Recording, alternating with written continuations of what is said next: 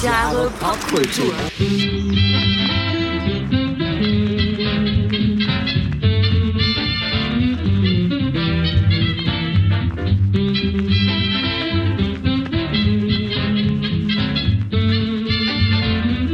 Einen wunderschönen guten Tag und herzlich willkommen zu 1000 Jahre Pop Kultur. Episode 36. Und mit dem heutigen Thema? Die An- 40er Jahre Die 40er Jahre, der Anfang. vom Ende. Ja. Klingt erstmal runterziehend. Ist es auch. Ist es auch. Also heute definitiv muss man die gute Laune vielleicht ein bisschen suchen. Ähm, wir werden natürlich schon schauen, dass wir, es euch, dass wir euch nicht zu doll runterziehen, weil wir ja alle wisst, wir sind ein Popkultur-Podcast. Das heißt, wir werden versuchen, die Geschichte nur zu streifen. Wir werden nicht drum rumkommen. Und es wird mit Sicherheit auch das ein oder andere Thema geben, was da genau in die Kerbe schlägt. Aber äh, da wir ja eben auch nicht nur in Deutschland schauen, sondern global, sind wir natürlich auch fündig geworden. ja, und ein paar, sag mal, härtere Themen haben wir dann ja auch schon in der 30er Jahre ähm, Episode abgehandelt. So ist es. Ja. Genau. Ja, mh, ähm, die äh, treuen Hörerinnen und Hörer werden auch wissen, dass es natürlich in den Jahrzehntfolgen eine Chronik gibt. So auch dieses Mal. Und ich denke mir mal, wir starten einfach mal mit 1940. Ähm, da dominiert natürlich der Zweite Weltkrieg den Alltag äh, der Welt, äh, Deutschland natürlich auch speziell. Ähm, die Bevölkerung hat sich zum großen Teil mitreißen lassen von den Plänen von Adi, Adi H. Und äh, Siegesmeldungen rissen nicht ab und verursachten halt einen ja, fragwürdigen, fragwürdigen Freudentaumel, während in Deutschland neue äh, Konzentrationslager gebaut wurden und zur ethnischen Säuberung und vor allem zu den, zur sogenannten Endlösung in der Jugendfra äh, Judenfrage beizutragen. Und der italienische Diktator Mussolini und ähm, Adolf eben beschlossen eine Allianz gegen Großbritannien und Frankreich. Und da folgten dann auch direkt die Taten. Dänemark und Norwegen wurden von deutschen Truppen besetzt und im Westen begann dann der Blitzkrieg gegen Frankreich mit der Schlacht um die nordfranzösische Stadt Dünkirchen oder Dünkirchen. Am 14. Juni. Dunkirk, ne? Äh, Dunkirk, genau. Der Film, ne? Ja. Hast du ihn gesehen? Nee, habe ich nicht gesehen. Top. Ja, ja, der ist recht aktuell, ne? Hm, Zwei, drei Jahre alt. Ja, ja, den muss ich auch noch sehen. Stimmt. Habe ich noch nicht gesehen. Ja. Ja. Am 14. Juni hatten die Deutschen Paris besetzt und äh, im Mai hatten bereits die ersten deutschen Bomben das niederländische Rotterdam zerstört. Deutsche Luftangriffe eröffneten den Krieg gegen Großbritannien und in Warschau wurden alle noch lebenden Juden laut einer Anordnung der deutschen Besatzer dann in ein Ghetto gesperrt. Das betraf 400.000 Menschen. Zum Ende des Jahres gipfelten dann die Vorbereitungen Adolf Hitlers zum Überfall auf die Sowjetunion in der sogenannten Weisung Nummer 21, die als der Fall Barbarossa in die Geschichte einging. Und in den USA hatten derweil eine der mutigsten Filmsatiren jener Zeit ihre Uraufführung, nämlich Der große Diktator mit Charlie Chaplin in der Hauptrolle. Noch so ein paar Einzeldaten. Äh, und zwar, ich habe mal versucht, das so ein bisschen auf das Kulturelle äh, runter zu destillieren. Äh, am 3. Januar hat die Komödie Die Liebe ist das Wichtigste im Leben von Hadrian Maria Netto die Uraufführung. Und am 2. Februar der Liebesfilm Weißer Flieder von Arthur Maria Rabenalt äh, in Mittweida wird der uraufgeführt. Außerdem am 2. Februar wird die Oper Ring der Mutter von Kalomiris in, äh, an der Berliner Volksoper wird die auf, äh, uraufgeführt. Am 1. März ähm, fand äh, in den USA, in Los Angeles, ein Kampf um die Weltmeisterschaft im ähm, Weltschwergewicht statt. Der US-Amerikaner äh, Henry Armstrong verteidigte seinen Titel gegen Teferino Garcia nach 15 Runden mit einem Unentschieden. Am 1. August ähm, äh, beginnen die Dreharbeiten zum Film, zu der Filmoper Tiefland von Leni Riefenstahl. Da hatte ich in den 30ern schon mal kurz, bin ich da drauf äh, gekommen. Ja, und am 1. November spielt Zara Leander die Hauptrolle in dem historischen Frauendrama Das Herz der Königin. So viel erstmal zu Fakten zum Jahre 1940. Und ich übergebe an dich, liebe Natascha. Ja, ich äh, schaue noch mal so in den Alltag hinein. Ja, Denn auch in den 40ern möchten wir natürlich wissen, wie haben die Menschen so gelebt. Und ähm, fangen wir doch mal mit dem Thema Essen an. Ähm, wenn wir uns mal zurückerinnern, in den 20ern war es schwierig mit Essen. In den 30ern war es schwierig mit Essen. Ja, es wird nie Und leichter. in den ne? 40ern ging es im Prinzip nahtlos weiter. In der ersten Hälfte natürlich bedingt durch äh, den Krieg. Ähm, vor allem Europa war natürlich massiv betroffen davon. Ähm, Rationierungen gab es in allen vom Krieg betroffenen, in allen von Krieg, vom Krieg betroffenen Ländern. Ähm, der ähm, ja, es war, also ne, es, es, es gab eben ähm, eingeteilte Essensrationen sozusagen. Ne? Und man hatte da jetzt nicht keine große Auswahl. Ähm, in der zweiten Hälfte war es so, dass ja, Europa in großen Teilen in Schutt und Asche lag. Ne? Also man war natürlich irgendwie mit Wiederaufbau beschäftigt, sofern es denn möglich war. Ähm, wir sprechen hier nach Kriegsende von rund 55 Millionen Toten insgesamt. Und allein die Sowjetunion hatte 27 Millionen Tote zu beklagen. 27 Millionen Tote. Ja. Und ähm, direkt nach Kriegsende ging es dann im Grunde genommen auch schon weiter mit dem sogenannten Weißen Tod, dem Hungerwinter. Äh, Das war auch richtig übel. Ähm, Es lag daran, dass der Sommer 45 trocken und heiß gewesen ist und es eine schlechte Ernte gegeben hat. Und ähm, dann der, der Winter, beziehungsweise ab November auch schon der Winter mit voller Kraft irgendwie ähm, eingebrochen war, bis in den darauffolgenden März ging. Und es war eine richtig, richtig schwere Zeit für alle in Europa. Aber auch hier hat es am schlimmsten die Sowjetunion getroffen. Äh, Die Hungerjahre zwischen 1946 und äh, 48 haben auch noch mal rund zwei Millionen Tote gefordert. Krass. Also ganz übel. Ähm, es gab aber Hilfe aus den USA. Oh, Und zwar äh, durch die sogenannten Care-Pakete nach Kriegsende. ja. Sagt ja auch noch was, ne? Klar. Ähm, was darunter zu verstehen ist, CARE war quasi ein Zusammenschluss, also äh, als eine Abkürzung auch ähm, gedacht. Und es waren Nahrungsmittelpakete, die ähm, ja im Rahmen von amerikanischen Hilfsprogrammen nach Europa geschickt wurden. Insgesamt wurden in Europa zu der Zeit 100 Millionen Care-Pakete verteilt. 100 Millionen. Krass. Und ähm, fast 10 Millionen Pakete erreichten zwischen 46 und 1960 dann ähm, Westdeutschland. Davon waren allein 3 Millionen von diesen 10 Millionen für Westberlin gedacht, insbesondere 1948, 49 über die sogenannte Berliner Luftbrücke. Ja, ne? Ist ja auch häufiger mal Thema. Rosinenbomber, ne? Bitte? Mit Rosinenbomber. Äh, war das damit gemeint, Ich ja? glaube ja, das waren die, die dann quasi die Rosinen, Futter... ja. genau. Lecker. Darauf hat man gewartet, ja. Gab es auch Kaviarbomber oder Walnussbomber? Walnussbomber. Ja, äh, auch in Jugoslawien äh, gab es diese Care-Pakete. Dort ähm, gab es eine Beschreibung oder eine Umschreibung für diese Art der Hilfe, nämlich äh, die sogenannten Trumanova Jaja. Und das heißt so viel wie ähm, Trumans Eier. Truman, damaliger amerikanischer Präsident. Ja. Und äh, diese Eier, die gab es nämlich in Pulverform. Und das war so ein Novum natürlich, ne, dass das quasi bis heute nachwirkt, dass Leute, die das damals erlebt haben, sich auch noch an Trumans Eier erinnern. Ja, und ich habe hier tatsächlich auch ein Zitat gefunden von einer Zeitungsleserin aus Kroatien, die sagt, ich erinnere mich an Milchpulver und an Käse, die wir in der Schule bekommen haben, also durch diese Care-Pakete. Der Käse war nicht schlecht. Eigentlich war er besser als der heutige Edamer. und meine Eltern erinnern sich auch noch, also insbesondere an diesen Käse. Und mein Vater meinte kürzlich, ja, es hatte ein bisschen was vom Geschmack von äh, Cheddar. Krass. Ja.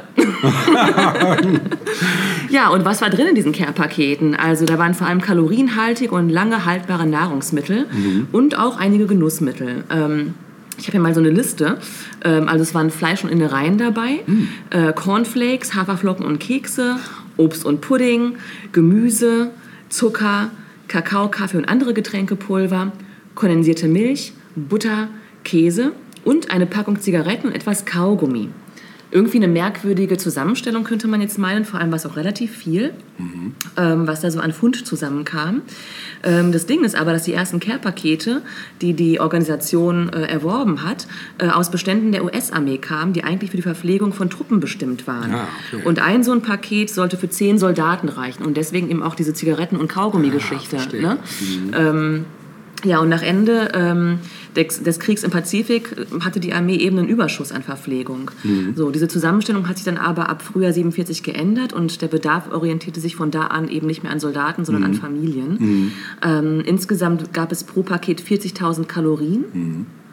Ähm, die dann eben auf eine Familie verteilt wurden. Und ähm, dann gab es dann eben auch sowas wie Schweineschmalz oder Aprikosenkonserven, Honig, Rosinen waren Ja, auch dabei, guck, ne? Schokolade für die Kinder. Ja. Ähm, eben auch pulverisierte Eier, da hätten wir sie. Ne? Und ähm, Kaffee nicht zu vergessen. So. Ähm, und am Anfang war es so, dass, dass, ähm, dass vor allem Privatpersonen an Care gespendet haben, ähm, die vielleicht auch Bekanntschaft in Europa hatten oder so. Also Familie oder Bekannte und die dann quasi gespendet wurden über, über diesen Weg. Ähm, aber es bedeutete eben auch, dass auf diesem Weg plötzlich neue Lebensmittel auch jetzt in Deutschland angekommen waren. Also Erdnussbutter zum Beispiel. Ne? Oder Hershey Schokoladenriegel. Oder Frühstücksflocken mit bunten Comicfiguren auf der Verpackung. Ja, äh, es war auch teilweise Kleidung oder auch Werkzeug dabei und manchmal auch englischsprachige Kinder- und Wörterbücher. Ähm, ja, dann gab es auch noch eine weitere äh, Hilfsorganisation, die sich kurz nach CARE gebildet hat. Die nannte sich Kraylog. Und ähm, die haben teilweise dann noch mehr Hilfsleistungen, gerade auch an Deutschland, geliefert. Und ich habe hier noch ein bisschen was zum Thema Kaffee. Ähm, Im Zweiten Weltkrieg und danach war es schwierig, äh, überhaupt ja, an Kaffee zu kommen. Fällt dir dazu irgendwas ein? Irgendein Begriff? Ich kann mal kurz einen Schluck nehmen hier. Äh, Ich weiß, dass ich da auf jeden Fall noch kurz drauf zurückkomme später, aber äh, einen Begriff jetzt so direkt muss ich ehrlich gesagt Muckefuck? Ah ja, klar, doch. Der kommt daher. Ja. Ah. Also, Muckefuck beschreibt Ja. einen Kaffee, der eigentlich keiner isst. Genau, also einfach so dran vorbeigetragen. Genau, entweder super dünn, Ja. ne? Ähm, wobei da kommt dann auch der Begriff Blümchenkaffee offenbar her, kenn dass man, nein, Nee. Blümchenkaffee Nee. oder Blümli-Kaffee oder so, Nee. sagt ihr nichts? Nee. Das äh, umschreibt auch einen super dünnen Kaffee, Ja. äh, weil man dadurch das Blümchendekor äh, im Porzellan sehen konnte durch den Pseudokaffee. Also weil der so hellbraun. Das ist hell war, genau, und so durchsichtig, ja. Ja. Ähm, aber worauf ähm, griffen die Leute zurück, wenn sie keinen richtigen Kaffee bekamen? Ähm, Im Zweiten Weltkrieg und danach wurden zum Beispiel Eicheln genutzt. Krass. Oder aber auch geröstete Wurzeln von Zikorie und Löwenzahn. Das kriegst du auch heute teilweise schon wieder, ne? Also Ja. in Bioläden und so. Okay, Zikorien-Kaffee in Anführungsstrichen. Ja. Ne? Ich dachte jetzt so Carbo-Kaffee. so. Auch Ja. Getreide Ja. Ne? oder geröstete Malz und Chicorée oder auch Runkelrüben.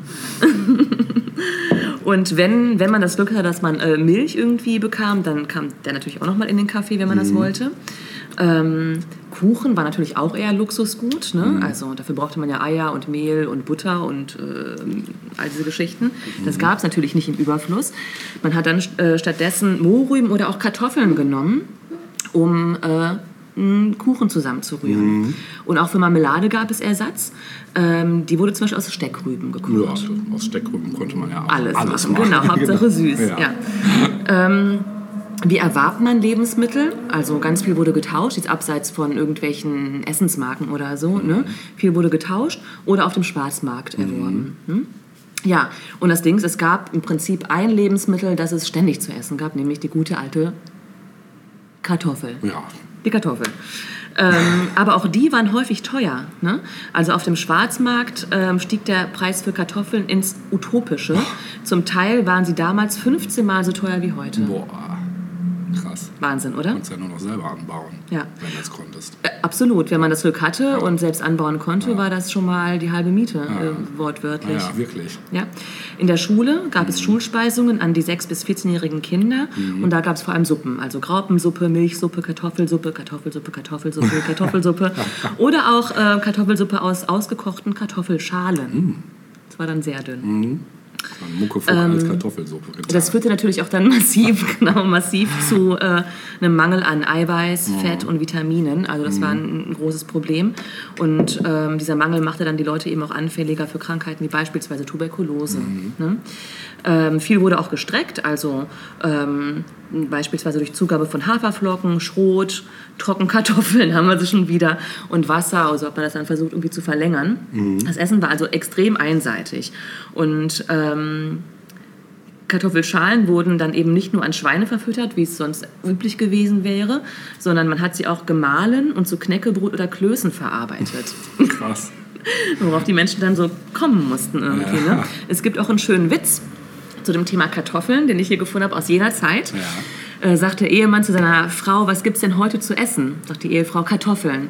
Ehemann, und was dazu? Gabeln. Und noch einen kurzen Input zum Thema Getränke. Ähm, es gab eine Unternehmensneugründung 1949 in Deutschland. Ja. Äh, da haben sich nämlich zwei Herren zusammengetan, Max Herz und Karl Chilling-Hirian in Hamburg. Und die gründeten eine Firma für Röstkaffee. Ja, deren neue Idee war es, einen Kaffeeversand mit der Post zu etablieren. Und wie das so üblich war, hat man dann ja gerne mal die Anfangsbuchstaben zusammengelegt, um den Markennamen zu kreieren. Und somit äh, wurde aus diesem Nachnamen Chilling und dem äh, Produkt Bohnenkaffee Chi Ah. Bo. Bo. ja, äh, sie lockten ihre Kunden mit Kombiangeboten. Ähm, also das Luxusprodukt Kaffee wurde dann nochmal als Bonus zu einer Geschirr- oder Schnupftücherbestellung gepackt. Das gab's damals auch schon, Gab's klar. auch schon, ja, genau. Und dann später haben sie dann auch mal wiederverwendbare Dosen dazu getan und so. Mhm. Ähm, ja, und 1955 dann öffnete in der Hamburger Neustadt tatsächlich auch schon die erste Chibo-Filiale. Mhm. Cool. Ja, ich übernehme noch mal kurz Ja. und fasse noch mal so ein paar Eckdaten ähm, zusammen. Das geht jetzt einmal quer durch alle Genres, auch noch mal um die 40er in a nutshell äh, runter zu breaken. Also ähm, zum Beispiel hatten wir in den 40ern auch eine ganz andere tragische Sache, nämlich noch den Ersteinsatz von Kernwaffen. Das war das erste Mal so. Äh, dann natürlich klar der Völkermord. Ähm, wissen, wissen alle. Ne? Umfangreiche Bevölkerungsverschiebung durch Vertreibung und Deportation und äh, ein besetztes Nachkriegs-Österreich hatten wir später. Äh, Beginn des Kalten Krieges hatten wir in den 40ern. Ähm, Dekolonisation, beginnender Nord-Süd-Konflikt, Gründung des Staates Israel hatten wir in den 40ern, Gründung der Freien Universität Berlin. Ähm, ja, dann die Blockade der Westsektoren äh, Berlins durch die Sowjetunion. Ähm, und dann eben auch daraus resultierende Gründung der beiden deutschen Staaten, Bundesrepublik und Ja, DDR. War eine Menge los. Ja, war richtig was los. Ja. Ja. Kulturmäßig gab es äh, Sachen, da hattest du zum Beispiel schon mal in irgendeiner früheren Folge äh, äh, was erwähnt, nämlich die Beat Generation. Ja. Ne? Genau. Ja, genau, literarisch, ne? Richtig, genau. genau. Dann hatten wir sowas wie äh, der, der Begriff der Trümmerfrauen äh, war plötzlich in aller Munde. Und eine äh, Kunstströmung, die auch in der Zeit losging, nämlich Black Paintings. Da komme ich später nochmal drauf zurück. Ähm, in der Literatur, ja, hatte ich gerade schon gesagt, Trümmerliteratur äh, als Teil der Nachkriegsliteratur. Mm, Dann wird das Tagebuch der Anne Frank publiziert und die Dialektik der Aufklärung von Herrn Adorno. Ja, in der Musik äh, dominiert nach wie vor der Swing. Mm, Der war in den 30ern schon äh, in aller Munde und aller Tanzbeinen. Äh, da gab es dann harmonische, harmonischere Töne, zum Beispiel von Glenn Miller oder auch Benny Goodman. Die herrschten da, beherrschen die Charts sozusagen. Äh, Im Jazz löst dann der Bebop den Swing Anfang der 40er als äh, progressive und stilgebende Richtung ab. Da gab es dann so Künstler wie Dizzy Gillespie, Charlie Parker oder Thelonious Monk, die plötzlich aus dem, aus dem äh, Nichts äh, erschienen. Und es gab die Entwicklung fort von den großen Big Bands hin zu kleineren Ensembles. Mm, Das war also auch eine Neuerung. Ah, interessant. Genau, und im Jahr 48, da gründete dann äh, der gute Miles Davis mit äh, Gary Mulligan, Jill Evans und ein Nonette. Äh, 49 löste sich die Gruppe wieder auf, aber ähm, alle aus dieser Gruppe haben dann separat weitergemacht und sind bis heute unvergessene Legenden in dem Bereich. Ja, das nochmal kurz so noch als Add-on obendrauf. Ja, kommen wir nun äh, zu unserem ersten Filmbeitrag. Und da könnte es sein, dass du dann vielleicht auch vorbereitet hast. Es soll um einen deutschen Film gehen, nicht um irgendeinen, sondern um den ersten deutschen Nachkriegsfilm. Die Mörder sind unter uns. Oh, cool. Nee, den habe ich nicht vorbereitet. Ich hatte erst überlegt, das zu machen. Ja. Aber das ist gut, dass du ihn hast. Super. Ich habe den dabei. Schön. Ja, die Mörder sind unter uns. Ähm, 1946 veröffentlicht, also wirklich direkt nach Ende des Krieges. Ähm, Regie und Drehbuch Wolfgang Staute. Und in den Hauptrollen hatten wir Hildegard Knef, Ach, krass, ja. Mhm. Ernst Wilhelm Borchardt, Erna Selmer und Arno Paulsen. Ähm, du hast vorhin das Stichwort Trümmerfilm erwähnt. Dieser Film gilt auch ein, als ein Trümmerfilm, nicht nur als irgendeiner, ne, sondern eben als der erste deutsche Nachkriegs- und der erste deutsche Trümmerfilm. Ähm, ja, was, was äh, kennzeichnet denn Trümmerfilme? Äh, Es sind Filme, die kurz eben nach dem Zweiten Weltkrieg äh, in vielen deutschen Besatzungszonen entstanden sind, in den vier deutschen Besatzungszonen entstanden sind. Und ähm, die, die Rahmenhandlung spielt zumeist in der Trümmerlandschaft. Und äh, das ist auch absolut sehenswertes historisches Dokument, weil man äh, das so in der Fülle und als ähm, Kulisse ja selten hat, ne? dass man in authentischen, Stimmt. in einer authentischen Um- Umgebung spielt, die äh, mussten nichts nachbauen. mussten nichts nachbauen, nein, nein, gar nicht. Ne? ja. Ähm, ja, der Film spielt auch 1945 im zerbombten Berlin, also das ist quasi die Ausgangssituation, als die junge Fotografin und Illustratorin Susanne Wallner, gespielt eben von ähm, Hildegard Knef, ähm, nach dem Krieg nach Berlin zurückkehrt, und zwar als KZ-Überlebende. In der alten Wohnung lebt aber nun ein ehemaliger Militärchirurg, also klar, ne, die Wohnungen standen leer und dann hat man sich eben das genommen, was man kriegen konnte. Ähm, dieser Militärchirurg, Dr. Hans Mertens, ähm, hat aber ja, äh, nicht vor auszuziehen. Also er ist froh, dass er selbst eine Wohnung gefunden hat, so ähm, kaputt die auch erstmal scheinen mag. Und somit arrangieren sich beide als ja, Mitbewohner auf Zeit erst einmal. Die Wohnung selbst ist sehr karg, die Fenster sind kaputt. Ähm, das ist eine ganz, ganz, ganz nette Idee. Ähm, die Fenster werden dann notdürftig mit Röntgenbildern, die der Chirurg da hat, quasi zugepflastert. Schöne Dekoration Das ist eine wirklich gute Idee, finde Ja. ich, in dem Film. Also es äh, bringt nochmal so das gewisse Etwas mit. Ey, wenn ich Chirurg wäre, das wäre eigentlich eine geile Deko. Deko-Idee, ne? Mhm. Naja, genau. Ähm, ja, Hans allerdings, also während ähm, Susanne äh, versucht, ihr Leben wieder aufzunehmen, ähm, schafft Hans das nicht so richtig. Also er trinkt, um die Erinnerung an den Krieg äh, zu vergessen. Man merkt ihm an, dass er keine Freude am Leben hat und ähm, ja, mehr so in den Tag hineinlebt, muss man sagen. Ähm, Susanne wiederum versucht eben da so ein bisschen den Neuanfang mit reinzubringen, versucht nach vorne zu schauen, hält die Wohnung sauber, ähm, sucht sich auch Arbeit als Illustratorin. Und ähm, so leben die beiden erstmal eine Weile nebeneinander her, miteinander, nebeneinander. Irgendwann verlieben sie sich ineinander, aber er kann sich ihr gegenüber überhaupt nicht öffnen. Ne? Also er ist kriegstraumatisiert und ähm, eines Tages findet Susanne zufällig einen Abschiedsbrief, ähm, der quasi aus seinen Unterlagen auf den Boden fällt, während sie sauber macht. Und dieser Abschiedsbrief ähm, ist nicht von Hans. Äh, er wurde Hans mal übergeben von seinem ehemaligen Hauptmann Ferdinand Brückner.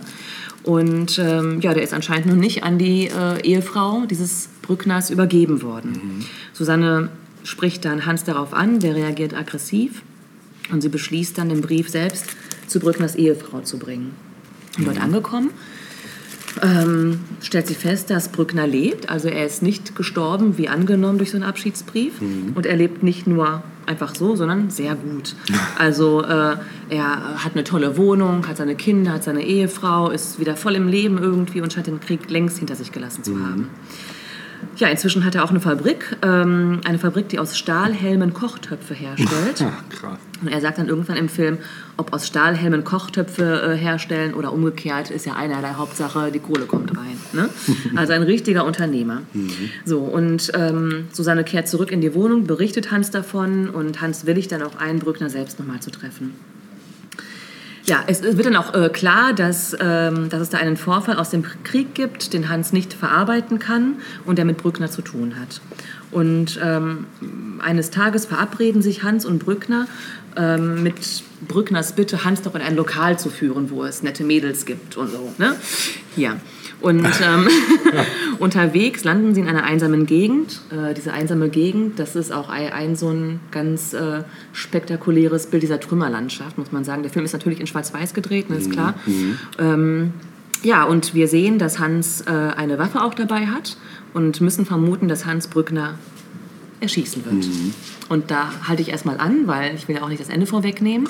Es ist ein sehr sehenswerter Film. Ähm, ich glaube, er ist sogar auf YouTube zu sehen. Äh, würden wir dann natürlich auch verlinken. Ja. Ähm, aber es gibt einige interessante Dinge zum Hintergrund natürlich, äh, der Dreharbeiten, aber auch zum Regisseur selbst, wie ich finde. Ähm, klar, der Film setzt sich als der erste deutsche Nachkriegsfilm mit den Themen Schuld und Verantwortung auseinander. Ne? ähm, In Bezug auf die Verbrechen des Nationalsozialismus. Es ist ähm, eine sehr scharfe Kritik an der Nachkriegsgesellschaft, die es zuließ, dass auch Kriegsverbrecher Karriere machen durften nach Kriegsende. Ähm, Und die, ähm, die Dreharbeiten fanden statt vom 16. März 46, also nur zwei Monate ähm, vor Gründung der DEFA, also der Deutschen Film AG, ähm, und wurde im August 46 beendet. Also es war alles, ja, ne? Also die BRD gab es zu der Zeit noch nicht, das war alles quasi im Niemandsland, könnte man sagen, ne? gedreht worden. Ähm, die Kulturoffiziere der Westmächte lehnten das Konzept, also das Drehbuch zuerst ab. Deshalb ähm, wurde der Film in der sowjetischen Besatzungszone gedreht. Ach, Und gedreht wurde sowohl im Studio als auch an Außenschauplätzen. Also äh, für all diejenigen, die Berlin kennen oder dort sogar leben. Es wurde am Stettiner Bahnhof gedreht, am Andreasplatz, an der kleinen Andreasstraße, der Petrikirche und ähm, äh, teilweise auch am Brandenburger Tor und vor dem Reichstag. Ja, die Filmcrew hat direkt in den Trümmern der Stadt gedreht. Ne? Ähm, und der Film selbst wurde dann ja, im August beendet und schon im Oktober dann im sowjetischen Sektor Berlins im Admiralspalast uraufgeführt. In den westlichen Besatz Besatzungszonen wurde der Film erstmals am 10. April 47, also ein halbes Jahr später, in Baden-Baden zum ersten Mal aufgeführt. Im, Film, äh, Im Fernsehen war es so, dass ähm, die, das DDR-Fernsehen ähm, den Film um einiges früher ausgestrahlt hat als äh, das BRD-Fernsehen. Wen wundert es? Ähm, da wurde der Film durch den deutschen Fernsehfunk ähm, während des offiziellen Versuchsprogramms, also auch das äh, DDR-Fernsehen war noch nicht ganz etabliert, ähm, wurde bereits im November 55 ausgestrahlt und in der BRD zum ersten Mal äh, 1971 durch die ARD, also Krass. viel, viel später. Ja, heftig. Ja. Interessant finde ich auch äh, die Motivation von Staute, dem Regisseur, diesen Film überhaupt zu drehen und dieses Drehbuch geschrieben zu haben. Mhm. Denn er selbst hat auch eine widersprüchliche Vergangenheit tatsächlich, was äh, den Zweiten Weltkrieg und die Nazizeit betrifft. Ähm, er war während der Nazizeit aktiv als Regisseur und drehte damals harmlose Komödien. Äh, Stichwort 30er Jahre, Stichwort Heinz Rühmann. Aha, da kann man ja mal zurückspulen hier. Ja. Ähm, danach hat er dann aber auch beispielsweise ähm, eine Bürokratiesatire gedreht, äh, Der Mann, dem man den Namen stahl. Das wiederum war 1944 und wurde auch verboten. Also er hat irgendwie ja, zum einen eben seichte Sachen gedreht, die dem Regime dienten, aber dann wiederum auch kritische Sachen, die gar nicht erst gezeigt werden durften. Ähm, was ihm aber sicherlich am meisten nachhing und ihn wahrscheinlich selbst auch am stärksten ähm, verfolgt hat, moralisch, ähm, war, dass er eine Nebenrolle hatte im Jud Süß, äh, im Ah. Propagandafilm Jud Süß von Krass. 1940. Ähm, und das wird wahrscheinlich auch mit ein Grund gewesen sein, warum er sich dieser Thematik so sehr ge gestellt hat auch. Ne? Ähm, ja, Filmhistoriker und Journalisten im Verbund Deutscher Kinematheken wählten den Film 1995 zu einem der 100 wichtigsten deutschen Filme aller Zeiten. Ähm, andere Themen, die in diesem Film noch vorkommen, sind, ähm, dass, dass es die, Schwierigkeiten, sich überhaupt ein neues Leben aufzubauen. Also gerade auch als Opfer sozusagen, Ja. das zurückkehrt in die Stadt der Taten. Ne? Ähm, ja, die Figur des Brückners ist natürlich auch nochmal ganz interessant, weil es die absolute Antifigur ist. Ne? Also er ist total schamlos und ohne Reue. Das sieht man auch. Der, der ist sich keiner Schuld bewusst. Der lebt einfach weiter, als wäre nichts gewesen. Ähm, und baut sich eben so diese Fassade des guten Familienmenschen und Unterne Unternehmers auf. Und das ähm, hinterfragt auch niemand wirklich. Äh, die, die Art des Filmens ist auch super sehenswert. Also es ist ähm, in Schwarz-Weiß gedreht, aber mit starken Kontrasten. Ähm, es hat immer noch expressionistische Elemente in sich, was ja auch immer noch quasi das, das Stilmittel der Zeit auch war. Ne? Ähm, großflächige Schatten werden eingesetzt, also wirklich ganz, ganz toll gedreht. Ähm, interessant ist auch, obwohl es den Film Noir in Deutschland so als, ähm, als Thema, als Stil nicht gegeben hat, ähm, kann man sagen, dass es der erste deutsche Nachkriegsfilm ist, ähm, der parallel zum Film Noir ähm, die ja, ähnliche äh, Elemente aufgegriffen hat. Also die Art der Figuren und äh, die Art der, der Orte, äh, an denen dieser Film spielt, ist vergleichbar zum Film Noir in den Ja. USA.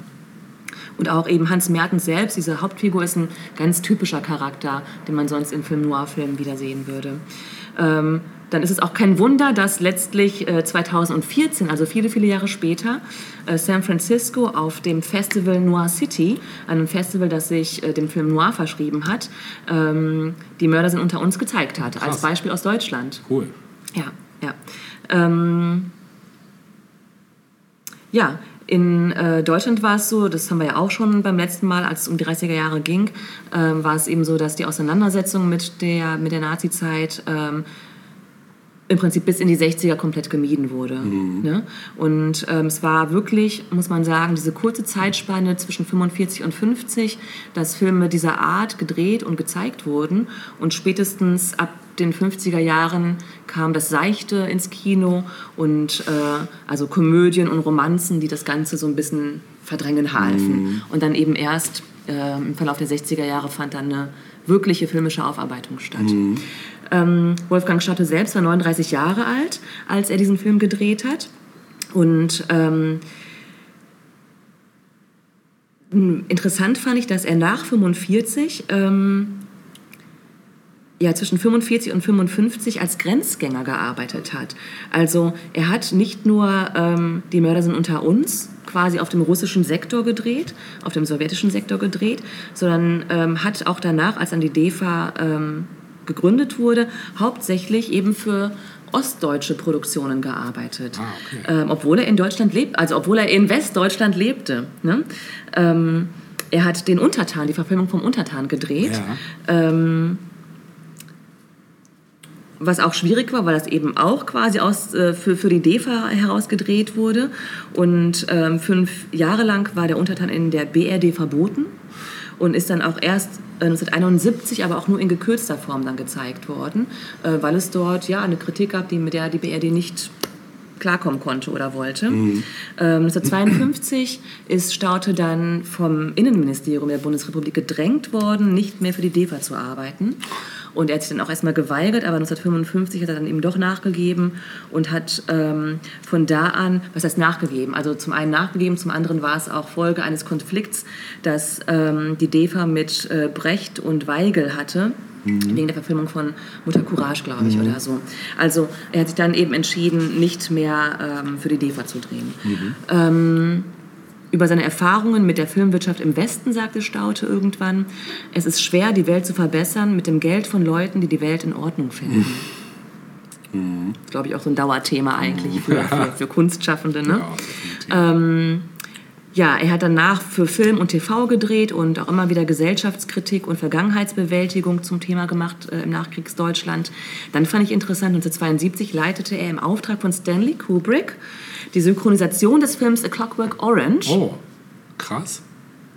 Aufregend, ne? Ja, das ist Ja, abgefahren. dann hat er Tatort- und Kommissarfolgen gedreht und äh, dort Regie eben geführt Cool. und war auch verantwortlich für den Abenteuervierteiler Der Seewolf Aha. von 1971, Ja, kennt man auch noch, ne? auch noch, ja. Und Lockruf des Goldes 1975. Ja, also äh, eine ganz interessante Biografie, finde ich, Ja, die voll. Mhm. Herr Staute da ähm, hatte. Und ähm, abschließen möchte ich diesen Part äh, mit einem Stück, natürlich mit Ja. einem Musikstück, wie ihr das von uns kennt. Ja. Und zwar habe ich mir ein Lied ausgesucht, das als gerade in, in Großbritannien als das Antikriegslied überhaupt gilt. Ähm, wir haben die Dame schon mal gespielt mit einem anderen Song, nämlich Vera Lynn. Ähm, ich glaube, äh, ähm, wir hatten sie schon mal mit dem Stück. Ich komme jetzt nicht drauf. Egal, ich weiß auch nicht mehr, in welcher Folge wir das hatten. Aber wir hören sie jetzt mit ihrem wohl bekanntesten Stück, The White Cliffs of Dover. In diesem Stück geht es ja, um die Hoffnung auf einen baldigen Frieden auf Erden. Super. Das hören wir jetzt.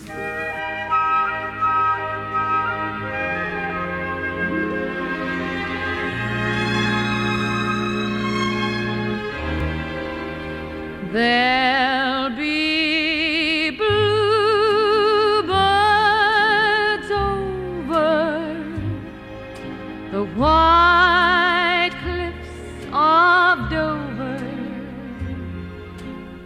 tomorrow. Just you wait and see. There'll be love and laughter and peace ever after. Tomorrow, when the world is free. The shepherd will tend his sheep, the valley will bloom again. And Jimmy will go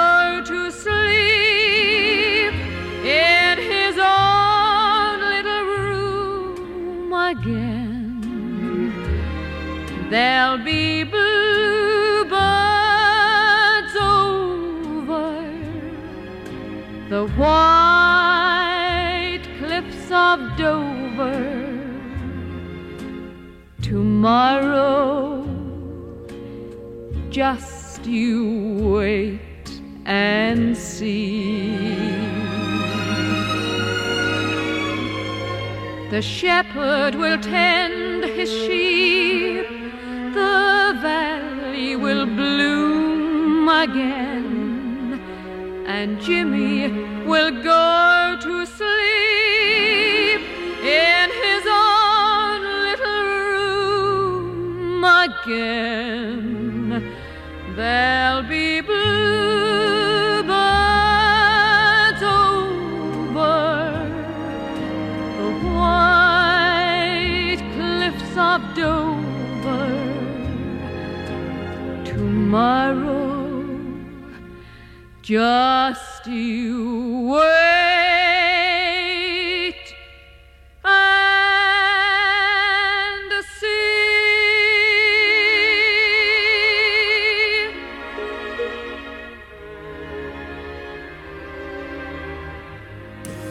schöner Song, den du da für uns parat hattest.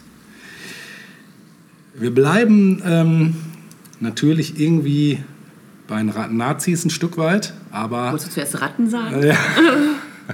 Grad so. Rat-Nazis. Ja, wir, wir gehen da mal von der anderen Seite dran, nämlich von amerikanischer Seite, weil äh, die Amerikaner sind ja in den Zweiten Weltkrieg relativ spät äh, mit eingestiegen. Ähm, und die haben von ihrer Seite aber auch natürlich Propaganda betrieben. Äh, auf eine sehr, äh, man kann schon sagen, lustige Art und Weise. Nämlich äh, federführend waren da unter anderem die Walt Disney Studios. Und äh, viele von euch wissen das wahrscheinlich, aber es gab äh, tatsächlich einen US-amerikanischen Zeichentrickfilm, der am 1. Januar 43 Uhr aufgeführt wurde mit dem Titel Der Führer's Face. Äh, auf Deutsch das Gesicht des Führers. Und das ist eine Walt Disney-Produktion mit äh, Donald Duck in der Hauptrolle. Und äh, das war Propaganda gegen das Dritte Reich. Ja, geil, und, oder? Ja, super. Und es gewann auch sogar einen Oscar Echt? für den besten animierten Kurzfilm. Wow. Ja. Und der ist auch wirklich sehr sehenswert, werden wir natürlich verlinken, Mhm. ist natürlich auch auf YouTube.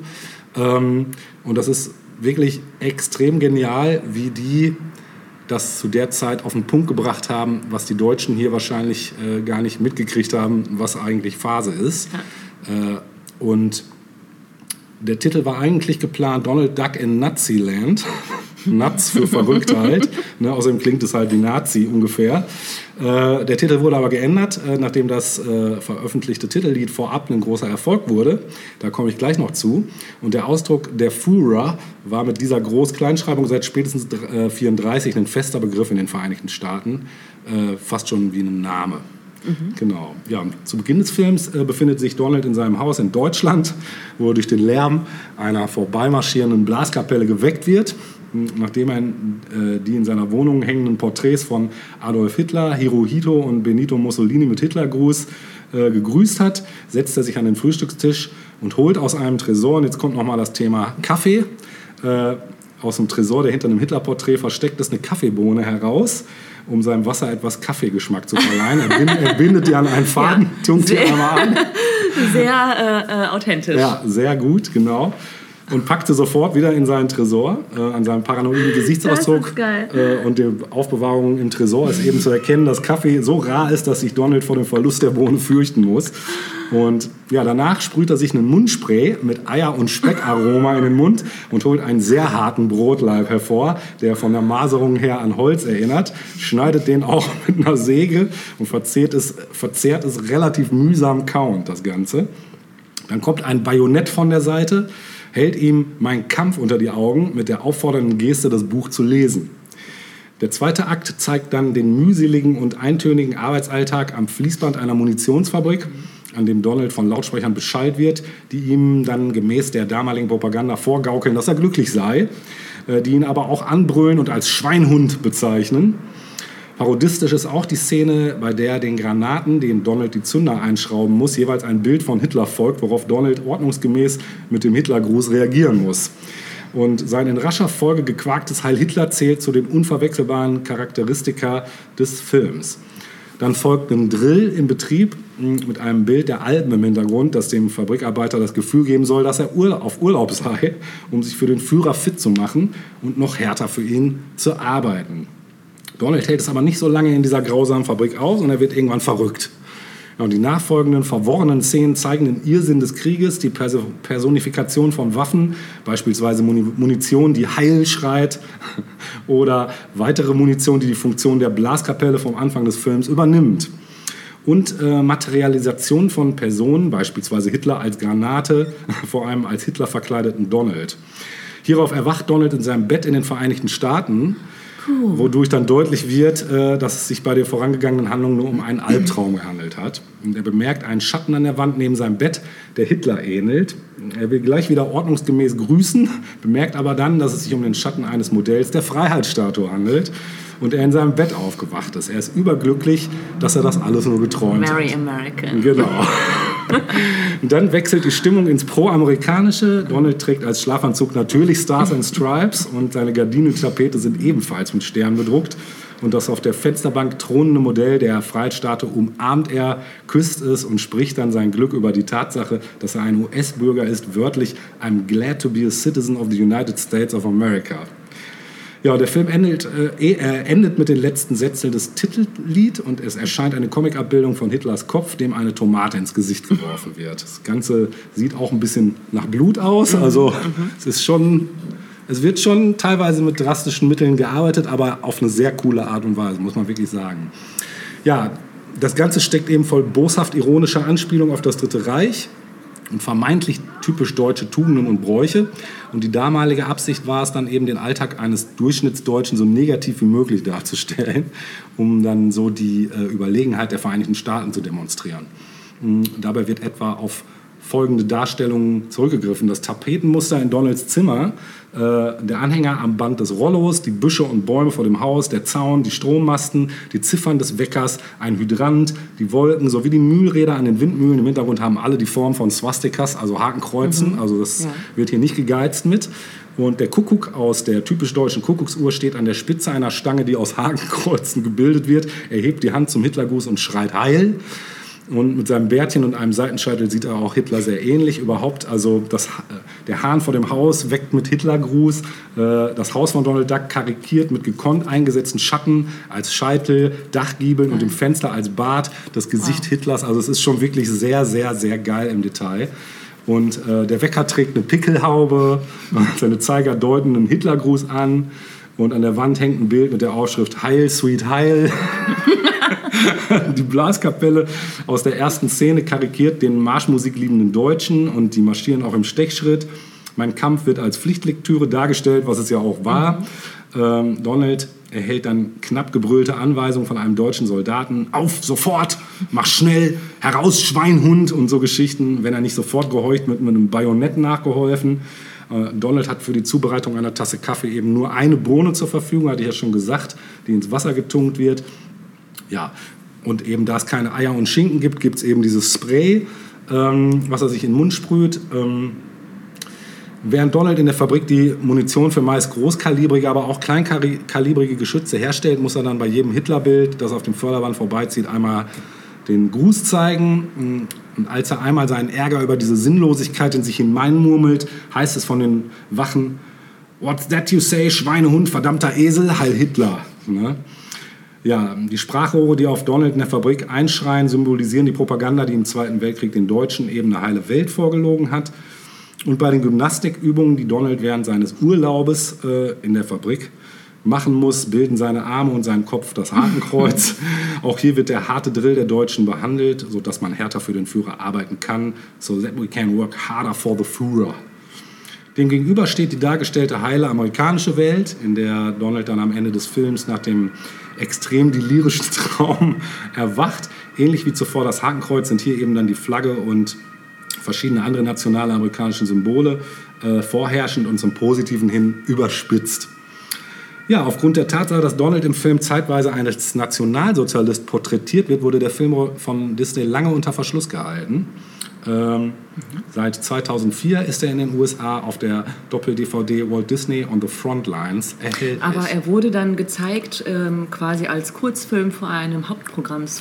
Ja, ähm, allerdings auch erst wohl Jahre später. Ne? Also es ist zum Beispiel so, auch in Deutschland ist der Film so ohne weiteres lange, lange nicht zu sehen gewesen. Der wurde also auch hier unter Verschluss gehalten, Ja, das auch wundert mich allein wegen der ganzen Symbolik. Das wundert mich nicht, aber Mhm. in den USA, also man hat ja einen, ähm, irgendwas damit verfolgt, äh, Mhm. eine Intention. Also der wird doch öffentlich gezeigt worden sein dann, oder? Das In- schon, den- aber du ja. konntest ihn halt nicht. Ähm, Später dann wahrscheinlich. genau. Mhm. Ne? Das war Gut, irgendwann War waren ja auch die USA kontrovers. und die BRD ja Kollegen. Richtig, genau. Ich will jetzt noch zu dem Lied kurz kommen, denn ähm, dieses gleichnamige Lied von, äh, also der Führer's Face, von, gesungen von Spike Jones and his City Slickers, war also ein, ein, ein populärer Hit Anfang der 40er. Die Erstauflage von 100.000 Platten war innerhalb von 10 Tagen ausverkauft. Und außerdem ist das Lied auch in dem Film äh, Das Tribunal zu hören. Und ich möchte es jetzt einfach spielen. Spike Jones and his City Slickers mit der Führer's Face. Viel Spaß damit.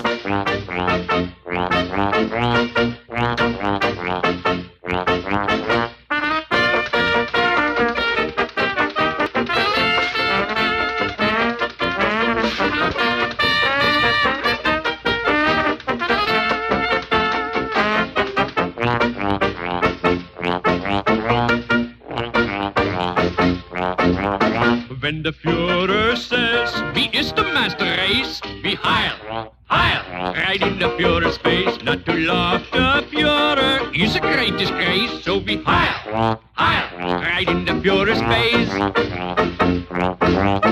Wenn Herr Goebbels says, we own the world in space, be heil, heil, right in Herr Goebbels face. Wenn Herr Göring says, they'll never bomb this place, be heil, heil, right in Herr Göring's face. Are we not the Superman? Are you pure Superman? Yeah, we are the Superman. Super duper Superman. Is this Nazi land so good? Would you leave it if you could? Leave it if we could. We bring the world new order. Heil Hitler's world new order. Everyone a foreign race. We love the pure space when we bring to the world disorder. When the Führer says, we is the master race, we heil, heil, right in the Führer's face. Not to love the Führer is a great disgrace, so we heil, heil, right in the Führer's face.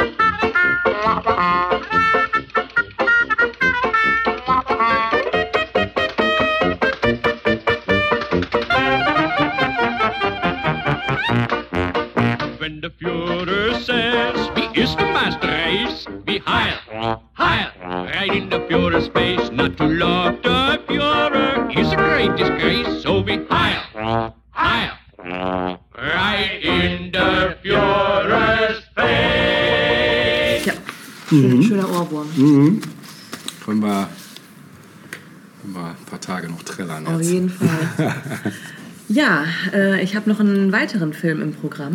Schön. Einen absoluten Klassiker. Ja, Ich weiß nicht, ob du den auch vorbereitet hast. ich bin gespannt. Geht um den Film It's a Wonderful Life. Oh nein, habe ich nicht. Ist das Leben nicht schön? Ist das Leben nicht schön? Ja, das ist natürlich Ist das Leben nicht schön? Klassiker. Absoluter Klassiker, der gerne zur Weihnachtszeit gezeigt wird. Leider in Deutschland häufig so gut versteckt, dass man ihn suchen muss, Ja. ne, um ihn nicht zu verpassen. Leider, leider auch häufiger im Spätprogramm, was ich nicht so ganz verstehe, weil es ein richtiger Familienfilm eigentlich auch ist. Ne? Ja, der Film wurde 46 gedreht Oh, krass. Echt so alt ist der. Mhm. ja. und basiert auf einer Kurzgeschichte oder auf der Kurzgeschichte The Greatest Gift von Philip Van Doren Stern. In der Hauptrolle James Stewart, also äh, ja, einer der Schauspieler des US-amerikanischen Kinos, äh, ne, der schon in den 30er Jahren angefangen hat zu drehen, bis hin ja, ins hohe Alter würde ich jetzt nicht sagen, aber hat einige Jahrzehnte geprägt ne, in den USA. Auch gerne von Mit seiner. Schauspielkunst. äh, Bitte was? auch Auch? Gerne den Hitchcock-Film. Zum Beispiel, genau, das Fenster zum Hof, ne? Vertigo, richtig, Ja. genau. Ja, äh, dann hätten wir noch Donna Reed als Mary Hatch Bailey, seine Frau. Äh, Also James Stewart spielt George Bailey. Ähm, und in weiteren Rollen Lionel Barrymore. Ich habe jetzt nicht geguckt, aber mit Sicherheit ist er Opa oder Uropa von Drew. Drew, oder. Onkel oder was auch immer. Ja. Ähm, das war eine große Dynastie. Ähm, und Henry Travers als ähm, der Engel Charlie. Ach, Ja, und hier ist mir ein merkwürdiger Fehler unterlaufen, den ich eiskalt durchziehe. Der Engel heißt natürlich nicht Charlie, sondern Clarence. Engel Clarence. Ja, gedreht wurde das Ganze von Frank Capra, der schon zuvor Mr. Ja. Smith geht nach Washington gedreht hat oder auch Asien und Spitzenhäubchen. Ne? Also auch eine absolute Legende im, im, im Kino. Ähm, worum geht es in diesem Film? Ich weiß nicht, hast du ihn äh, mal gesehen? ich habe ihn gesehen, aber ewig her. Mhm. Ewig her. Dann Also, programmier doch mal deinen Videorekorder. Kurz vor Weihnachten. mache ich. Ja. Also, wir befinden uns in der Kleinstadt Bedford Falls. Es ist Weihnachten, der Weihnachtsabend, und äh, man hört leise Gebete für das Wohlergehen von George Bailey durch die Straßen von Bedford, Bedford Falls flüstern.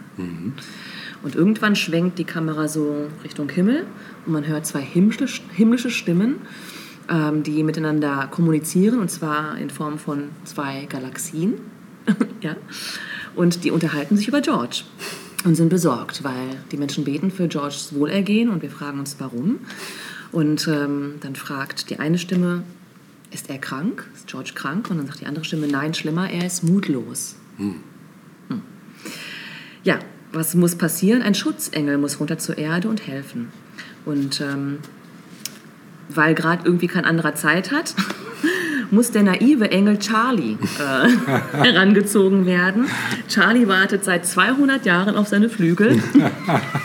Und vielleicht, vielleicht bringt ihm dieser Job jetzt endlich äh, die äh, Promotion.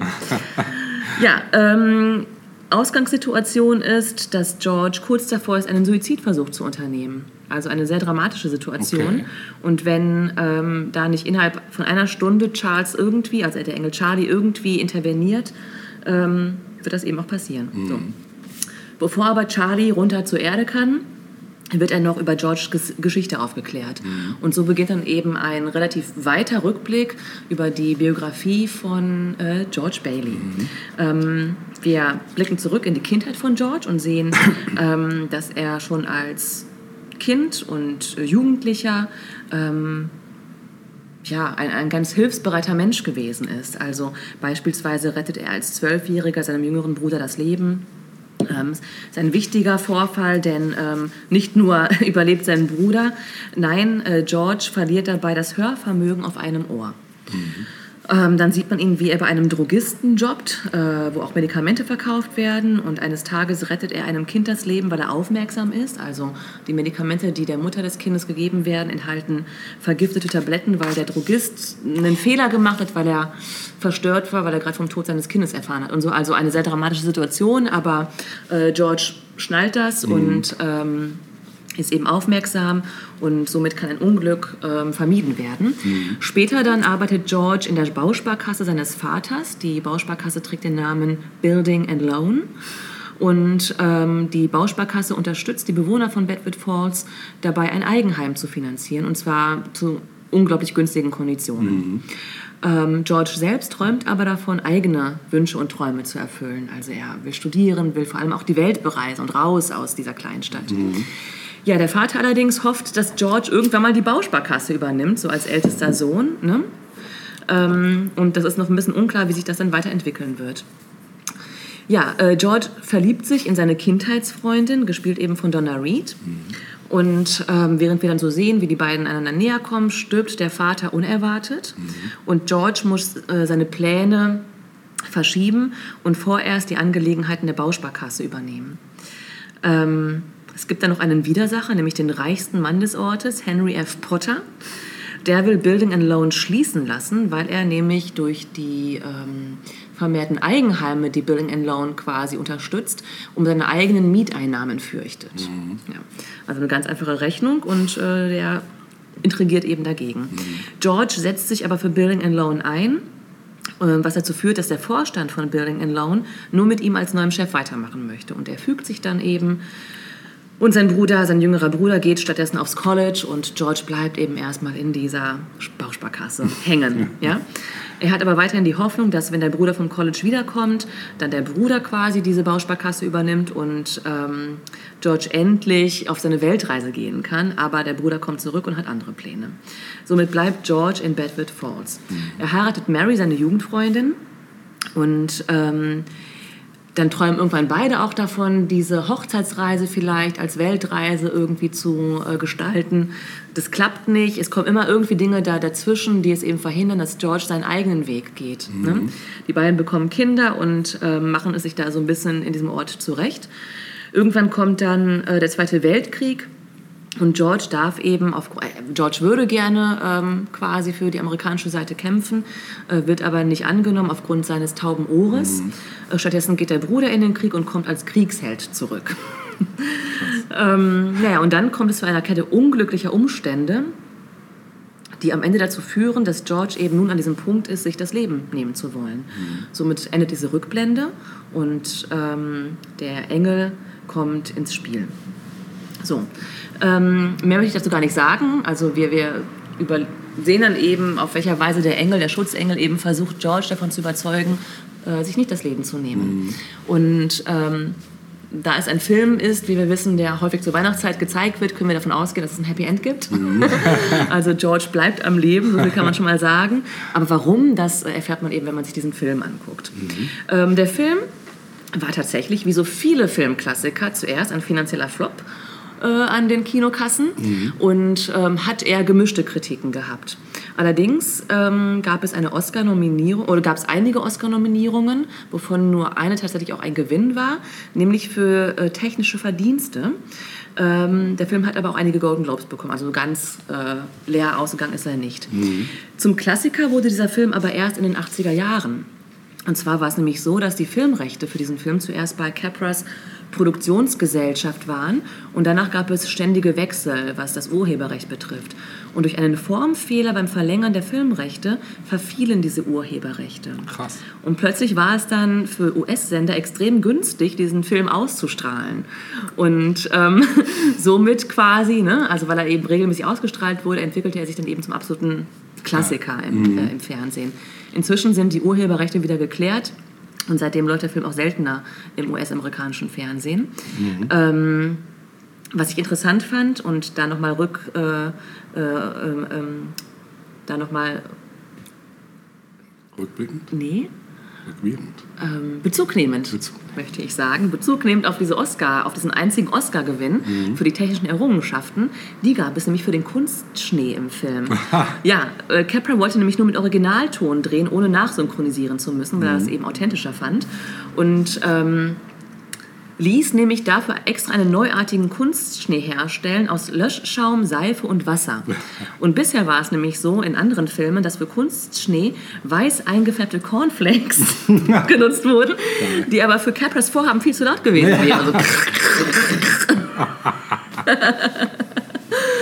fand ich doch sehr lustig. Ja, das ist echt geil. Der Film ist auf äh, extrem vielen Bestenlisten, Mhm. ne? vor allem auch des American Film Institutes wiederzufinden. Unter anderem, ich habe jetzt nur mal so ein paar rausgesucht, im 2002 wurde der Film auf Platz 8 von 100 äh, besten Liebesfilmen aller Zeiten äh, gedreht, Wow. äh, gewählt, genau.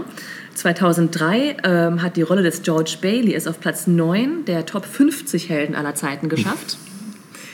Und äh, 2006 erreichte der Film den Spitzenplatz in der Liste der 100 inspirierendsten Filme aller Zeiten. Wow. Ja, unzählige Filme nehmen Bezug auf diesen Film. Also ja, finde, ne, immer wieder wird es, gibt es Referenzen auf diesen Unbedingt mal Film. wieder gucken, glaube Bitte? ich. Muss ich unbedingt mal wieder gucken.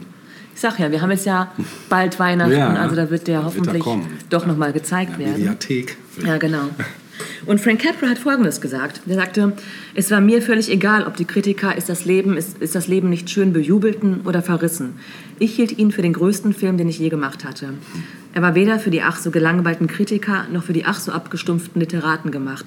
Es war ein Film, der den Unterdrückten, den Herumgestoßenen, den Armen sagte, Kopf hoch, mein Junge. Kein Mensch, der einen Freund hat, ist wirklich arm. Drei Freunde und du bist steinreich. Geil.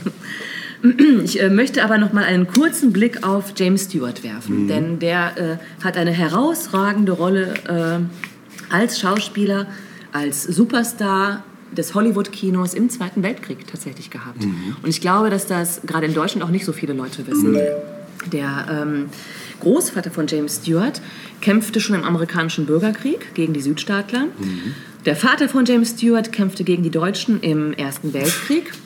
Und somit war es dann für James Stewart auch klar, dass auch er ähm, irgendwie am Zweiten Weltkrieg beteiligt sein wollen würde, um quasi für die gute Sache zu kämpfen. Und ähm, wir hatten ja vorhin schon gesagt, dass James Stewart schon Ende der 30er so langsam ne, Hauptrollen spielte und in Filmklassikern ähm, zu sehen war. Hier, ähm, wir hatten ja in den ähm, 30ern, glaube ich, ähm, Leoparden küsst, meine ich, Bringing Up Baby hatten wir auch schon mal. Ja. Ne? Da war er auch The Leading Man. Und ähm, ja, aber ähm, als dann gerade seine Karriere abheben sollte, stand auch schon der US-Kriegseintritt kurz äh, bevor. Und in der Zeit kaufte sich James Stewart ein Flugzeug und lernte fliegen. Ähm, irgendwann war dann auch klar, dass er ähm, der Armee beitreten wollte, wurde aber zuerst abgelehnt, weil er zu dünn war. Ne? Also wenn wir mal vor Augen haben, er ist- er war ja sehr groß gewachsen und sehr, sehr dünn. Und ähm, die Konsequenz war dann, dass er, um es eben nochmal zu versuchen, aufgenommen zu werden, zweimal am Tag Spaghetti aß, Steaks und Milchshakes, um irgendwie möglichst viel Gewicht anzuhäufen.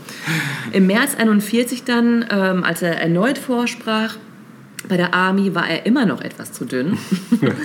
und er hat dann den Arzt überredet, ein bisschen mehr aufzuschreiben an Kilo ähm, oder an Gramm oder wie auch immer, damit er dann eben doch aufgenommen werden konnte. Und ähm, er war dann letztlich der erste große Hollywood-Star, der am Zweiten Weltkrieg teilnahm. Ähm, MGM, also so Metro Goldwyn Myers, schmiss eine riesige Abschiedsparty für ihn, kurz bevor er dann quasi seinen Dienst antrat. Und er wurde zuerst nach Kalifornien äh, in ein Vorbereitungscamp geschickt. Dorthin verfolgte ihn die Presse und auch Fans verfolgten ihn. Ähm, man muss sagen, dass er ähm, ja, finanzielle Einbußen hingenommen hat, freiwillig. Als Schauspieler hat er noch 12.000 Dollar die Woche verdient. Nun, als einfacher Soldat, waren es 21 Dollar die Woche. Und von diesen 21 Dollar die Woche schickte er weiterhin Pflicht, äh, sagt man, Pflicht, ähm, bewusst, pflichterfüllend, ja. genau, weiterhin 10 Prozent, also 2,10 Dollar seinem Agenten. Geil. Ja. Er wurde dann in diesem Vorbereitungscamp Offizier und ging dann auch äh, 1942 zur Oscarverleihung in Uniform. Ähm, ja, dann folgte ähm, das Jahr 42, das komplette Jahr 42 widmete er dem, Jahr, äh, widmete er dem Flugtraining und der Ausbildung von jungen Fliegern.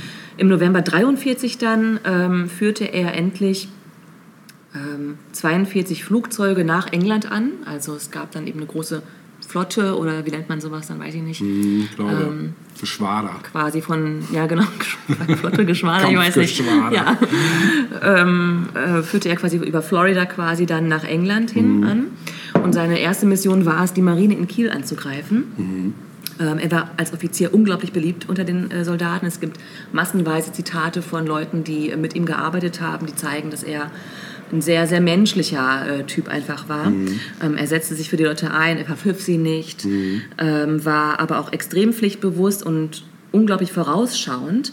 Ähm, zuerst noch als Officer, später als Major in der Army und ähm, hat mehrfach auch in gefährlichen Situationen immer richtig entschieden und dadurch eben auch viele Menschenleben gerettet, die sonst vielleicht irgendwie draufgegangen Also er war wirklich nicht nur im Film ein Held, sondern auch im wahren Leben. Ähm, ja, es gab eine richtig gefährliche Situation. Es gab einen neun Stundenflug nach Fürth im Februar 1944.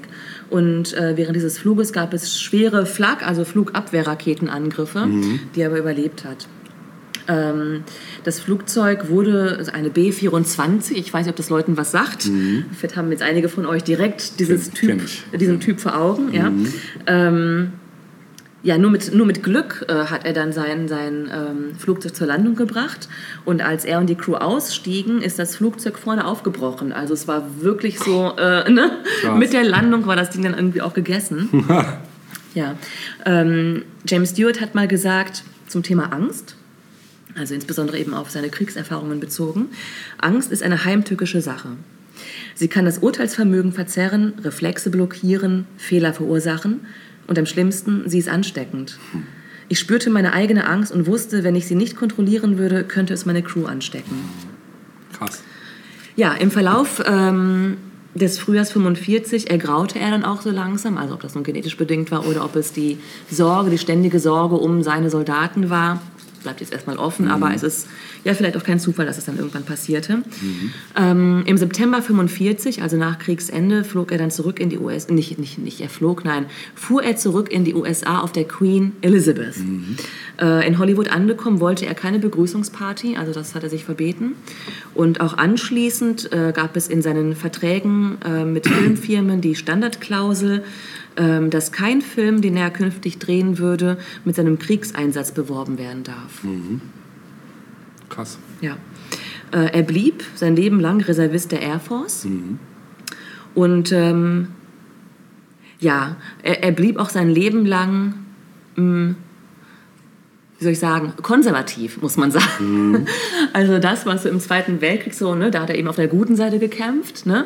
Aber als dann der Vietnamkrieg kam, blieb er immer noch auf dieser Seite und konnte es nicht verstehen, dass es ähm, junge Leute gab, die den Kriegsdienst verweigert haben und nicht nach Vietnam wollten. Das Ah, äh, fand okay. er als unehrenhaft und nicht amerikanisch. Also ähm, ja, das war dann irgendwie so eine, so eine ewige äh, Pflichttreue. Ne?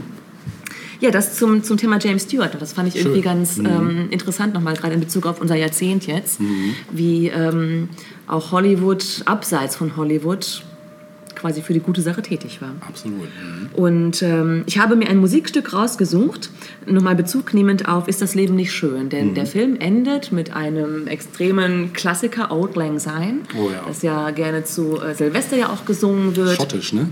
Ist schottischen Ursprungs, Ja. richtig. Und ich habe mir auch eine schottische Variante rausgesucht. Und dieses Lied äh, lief nämlich bei einem Sex and the City Film. genau. Und äh, gesungen von Mary Campbell in der schottischen Version Old Lang Syne. Cool. Das hören wir jetzt.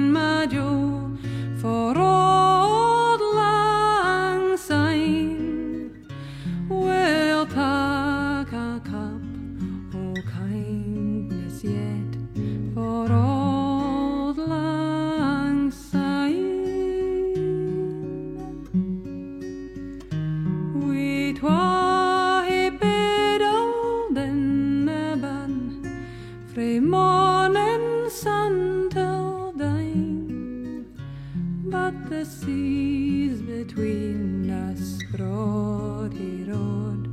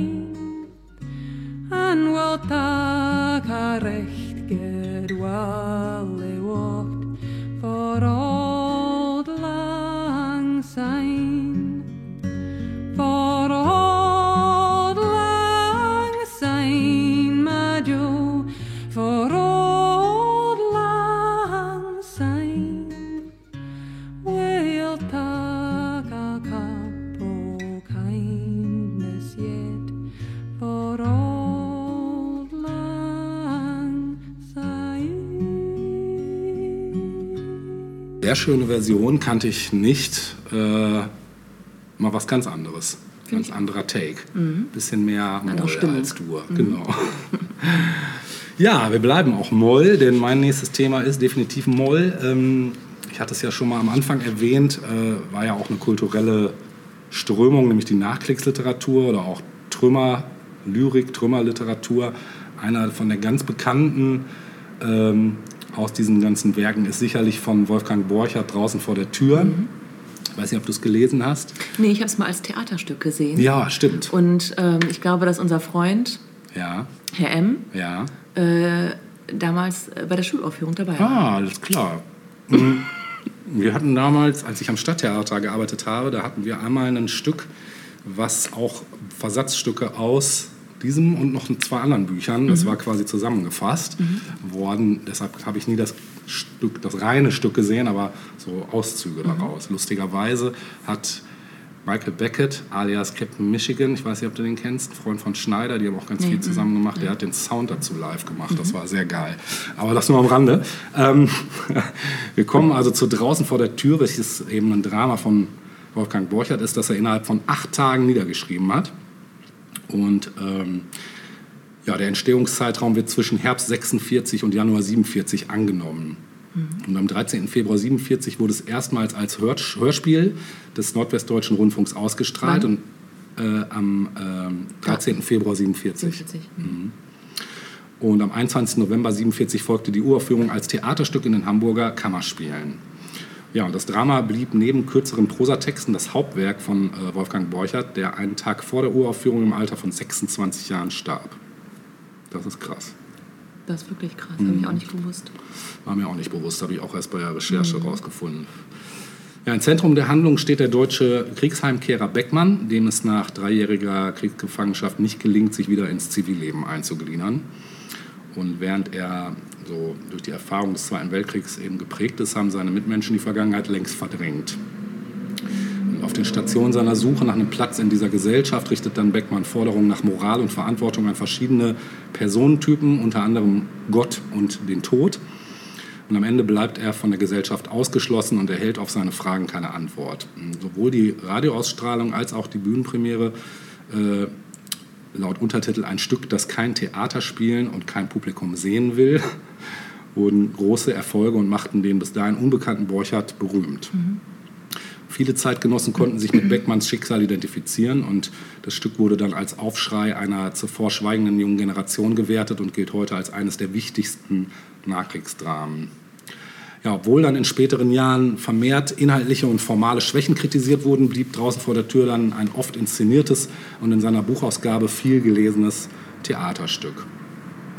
Im Gegensatz zur ja, zeitgenössischen Rezeption war das vor allem ein getreues, absichtliches, kunstloses Abbild der Wirklichkeit. Ähm, Das sah der schottische Germanist und zeitweilige Vorsitzende der internationalen Wolfgang Borchardt Gesellschaft Gordon Burgess äh, als eine Mixtur aus Wirklichkeit, Allegorie und Traum, die den Effekt gerade aus diesen Wechselwirkungen der gegeneinander entgegengesetzten Realitätsebenen gewinnt. Und Ort und Zeit, die ordnen das Stück eben in der Realität ein. Beckmann sei ebenso wie die anderen auftretenden Figuren durch die Wirklichkeit geprägt und geschädigt natürlich auch. Und bereits die Rollennamen stehen nicht für bestimmte Individuen, sondern für repräsentative Typen. Und Beckmann werde explizit als einer von denen eingeführt. Und der Beerdigungsunternehmer sei eine allegorische Verkörperung des Todes, der alte Mann eine solche Gottes. Ja, nach dem Vorspiel und Beckmann Surreal im Traum scheinen die folgenden fünf Szenen, also es besteht aus fünf Szenen, durch einleitende realistische Ortsschilderungen in der Wirklichkeit verortet.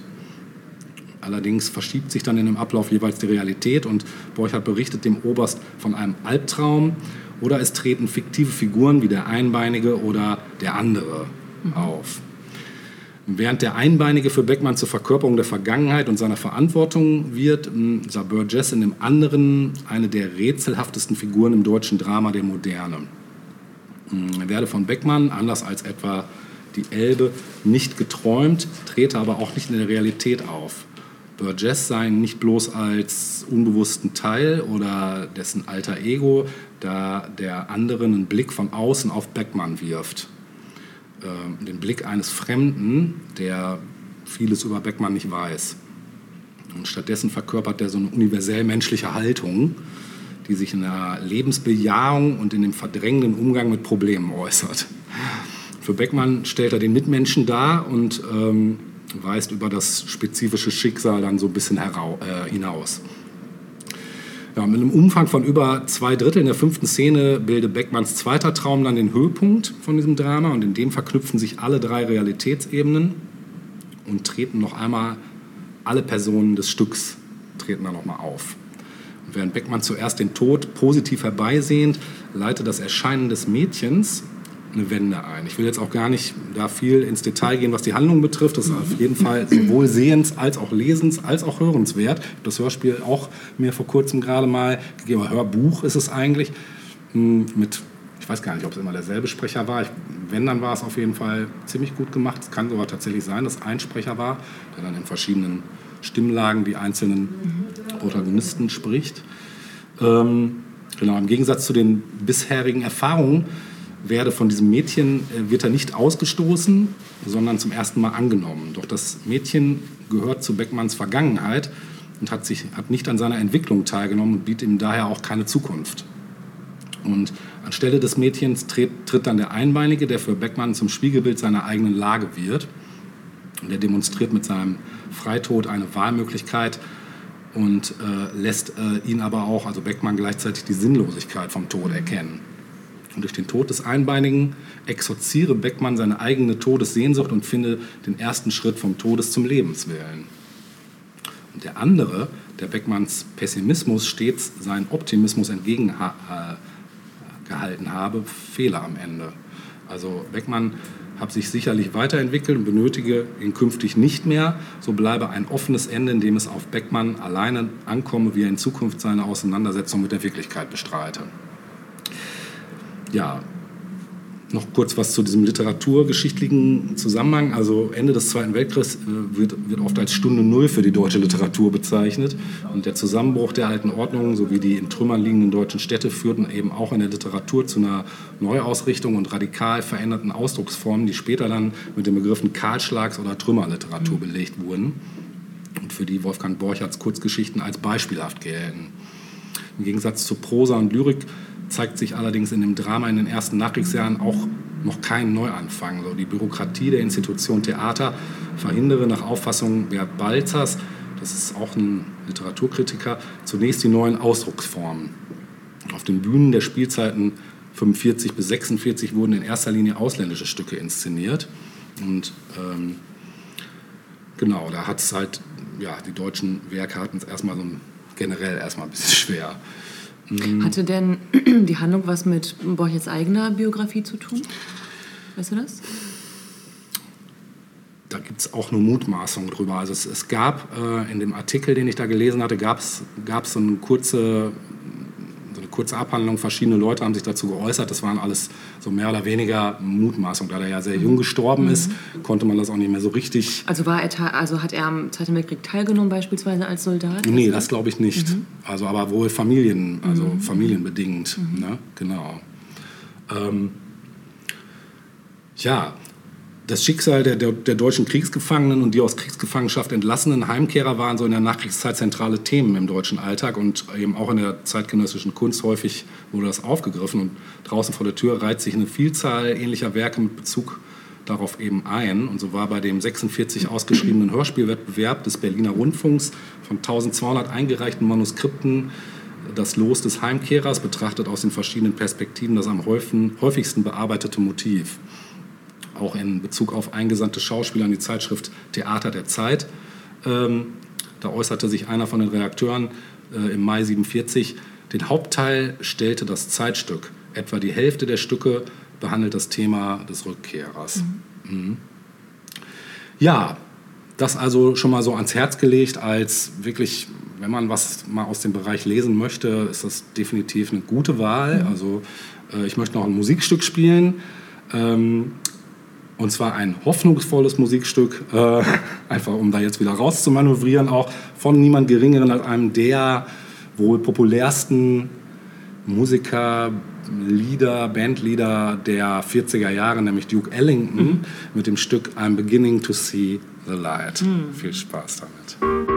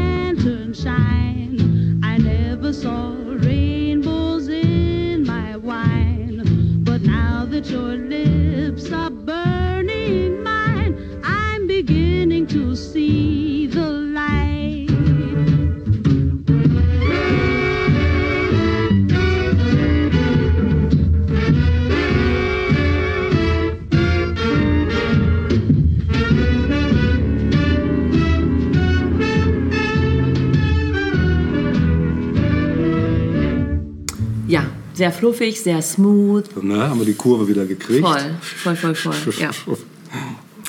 ja, aber das waren ja auch die 40er, ne? Nach, Mhm. nach, nach, äh, den, nach dem absolut schrecklichsten, was äh, so passieren kann, äh, ging es dann irgendwann wieder aufwärts und die Leute mussten irgendwie in die Zukunft schauen. Mhm.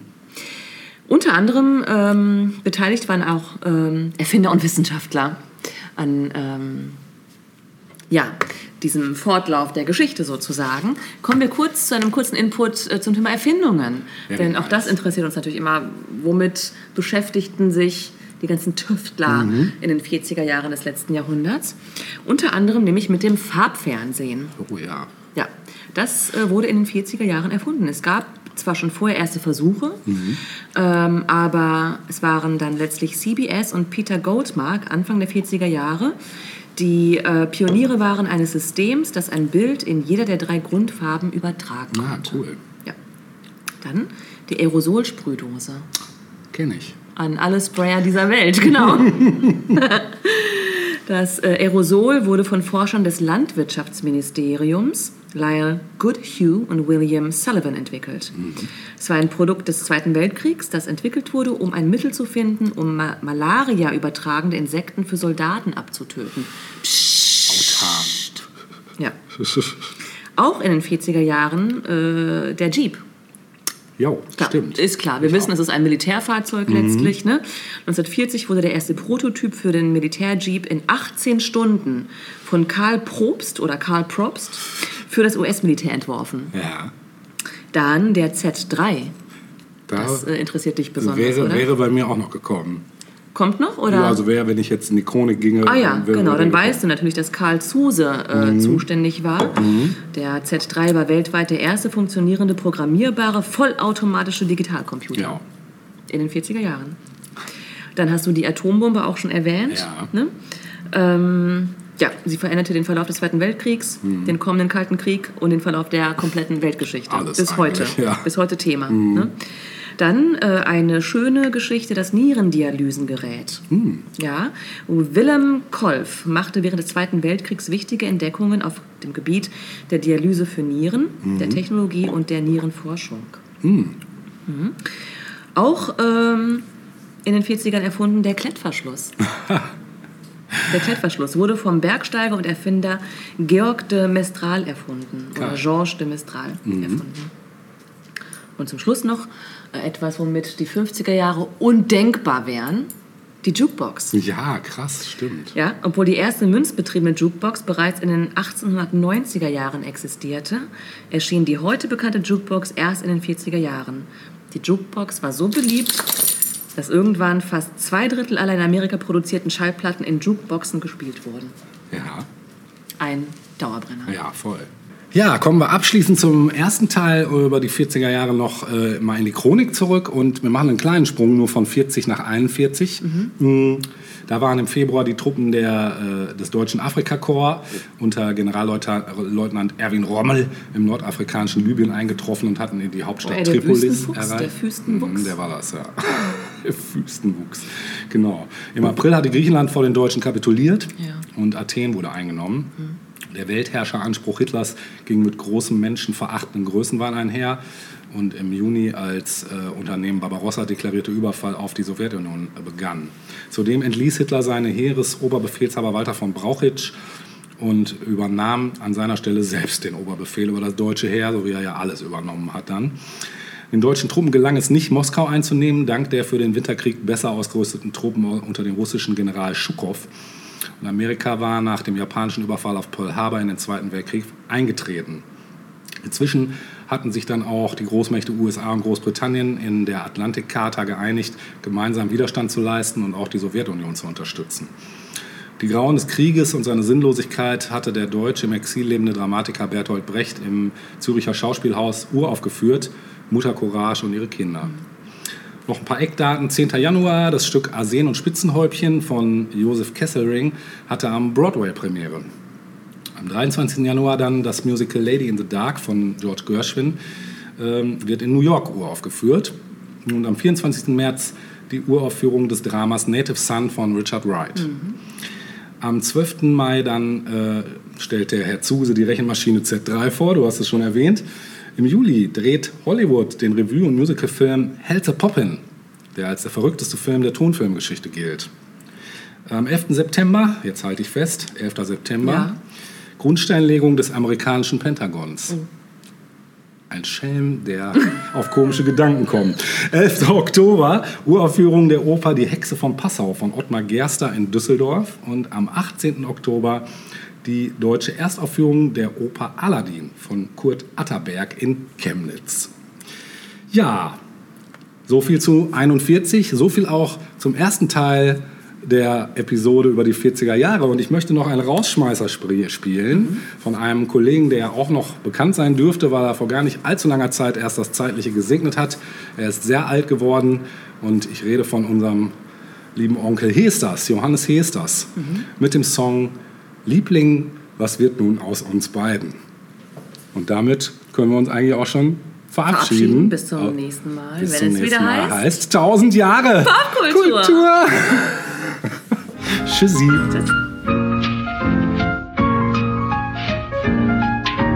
Liebling, was wird nun aus uns beiden?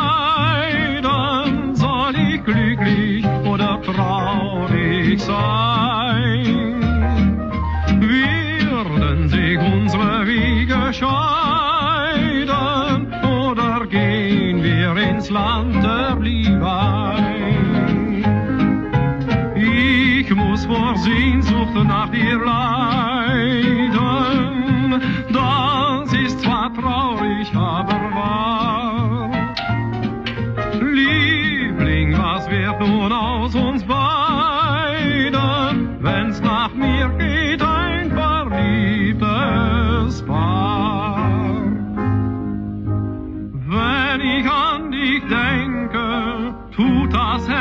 mir weh, weil ich leider für uns beiden noch kein gutes Ende sehe. Manchmal bist du zärtlich, manchmal bist du kühl, doch bin ich noch nicht im Klaren über dein Gefühl. Liebling, Liebling, was wird nun aus uns beiden? Soll ich glücklich oder traurig sein? Werden sich unsere Wege scheiden oder gehen wir ins Land der Liebe ein? Ich muss vor Sehnsucht nach dir leiden, das ist zwar traurig, aber wahr. Liebling, was wird nun aus uns beiden, nach mir geht ein.